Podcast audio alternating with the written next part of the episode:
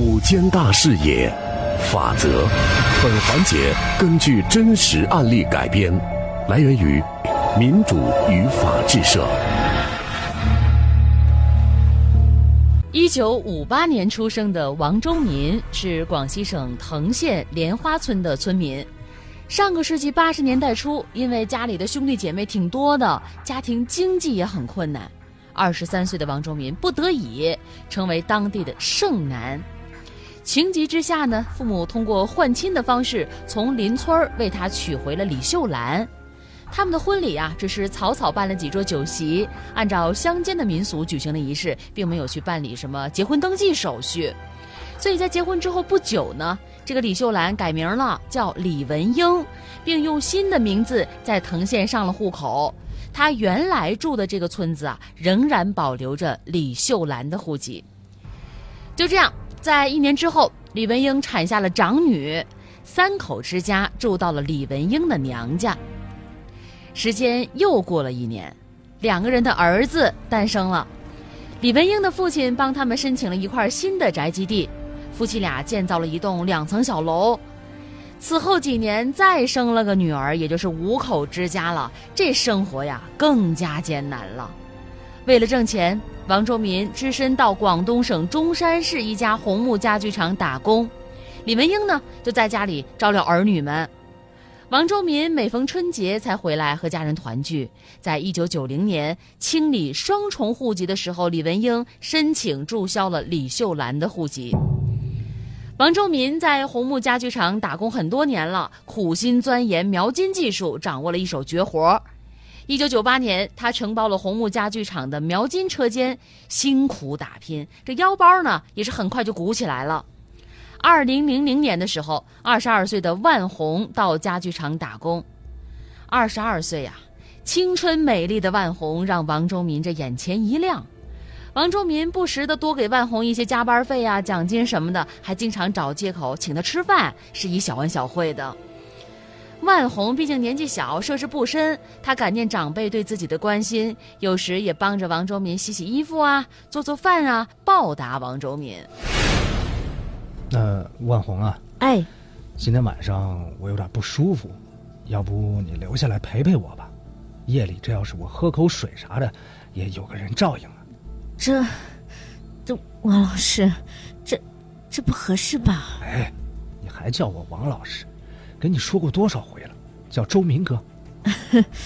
呃，周明哥，我这这还猛一叫，还挺不习惯的。这多叫几次就习惯了。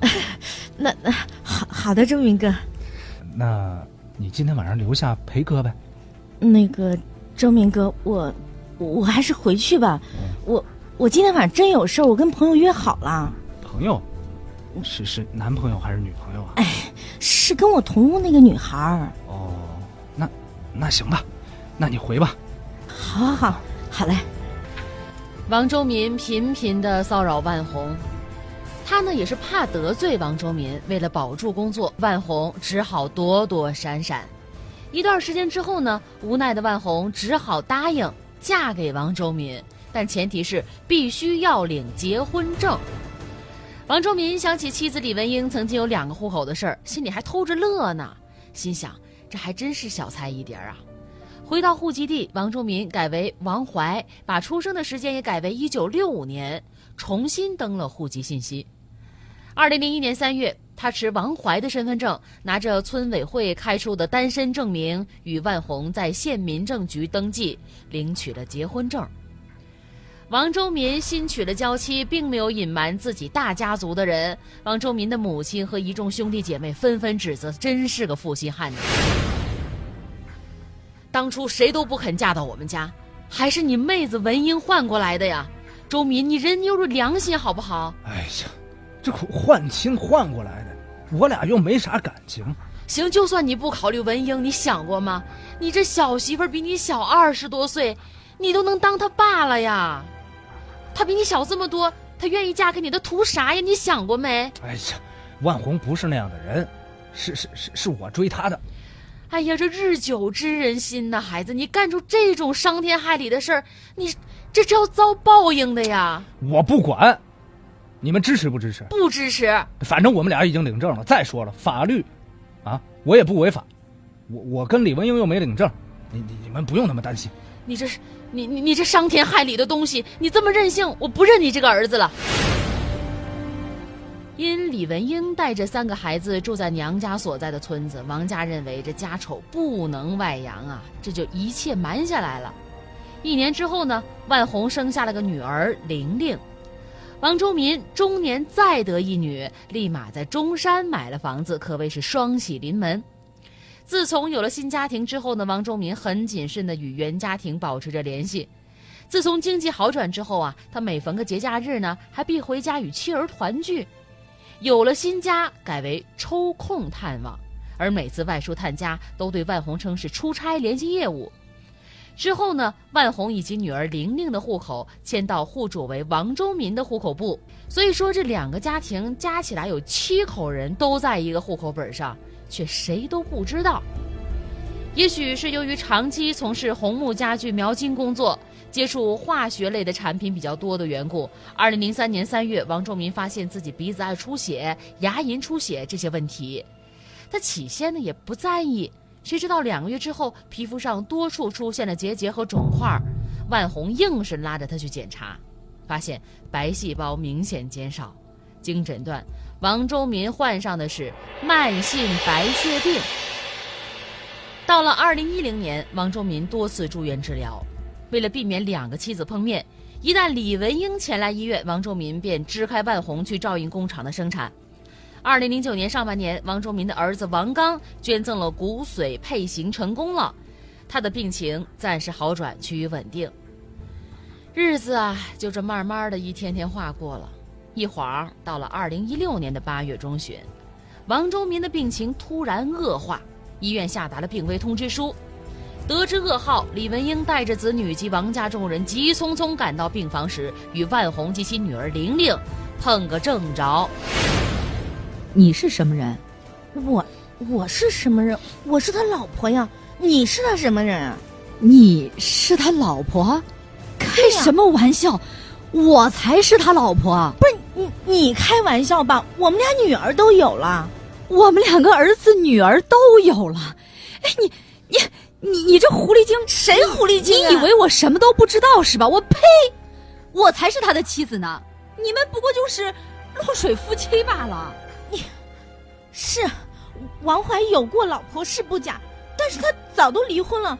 他跟我领结结婚证已经十五年了，我我才是他的合法妻子。行了行了行了行了，都别争了啊！都是这周敏惹的祸，这闭眼了还扔下个烂摊子。大哥，这到底是怎么回事儿？见两个人各不相让，王周民的大哥站了出来，说清了原委。李文英听罢，真是气得发抖啊！处理完王周民的后事，二零一七年五月，李文英向藤县人民法院提出了民事诉讼，要求法院宣告王怀，也就是王周民与万红的婚姻无效。在一审开庭的时候呢，李文英提交了经藤县公证处确认王周民与王怀同一人的公证文书，所在的村委会出具的李文英与王周民是夫妻关系的证明，以及王周民亲属的证人证言。证实李文英与王周民在一九八一年举办过婚礼，之后是长期共同生活，并且没有办理过解除夫妻关系的手续。对李文英的起诉以及提供的证据，万红均予以否认。谁说我是重婚了？我我跟王怀是通过法定程序结的婚。这结婚前我们还有证明，这跟我领证的时候，那上面写的清清楚楚的，王怀的婚姻状况那是未婚。你说你跟王怀是夫妻关系，你没有结婚证吗？我们没有结婚证，我们也是夫妻关系，村委会还有村里的人都知道。那没有结婚证，你吵吵什么？法院是怎么判的呢？法院一审认为，原告李文英在一九八一年以李秀兰的名字与王周民结婚，虽然未能提供结婚证书证实，但是李文英的户籍曾登记在王周民的户内，并与王周民以夫妻名义长期共同生活，还生育了三女一子等事实，符合事实婚姻的法律规定，该婚姻关系一直存续，应受法律保护。王周民于一九九八年以王怀的名字重新办理了身份证，并在二零零一年与万红办理了结婚登记手续。王周民实质是使用欺骗的手段，以王怀的名义与万红登记结婚，这违反了一夫一妻制的法律原则，构成重婚，属无效婚姻。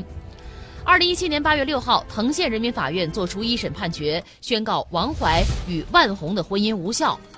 万红对该判决不服，上诉到广西壮族自治区梧州市中级人民法院。万红提出上诉之后，结果会怎么样呢？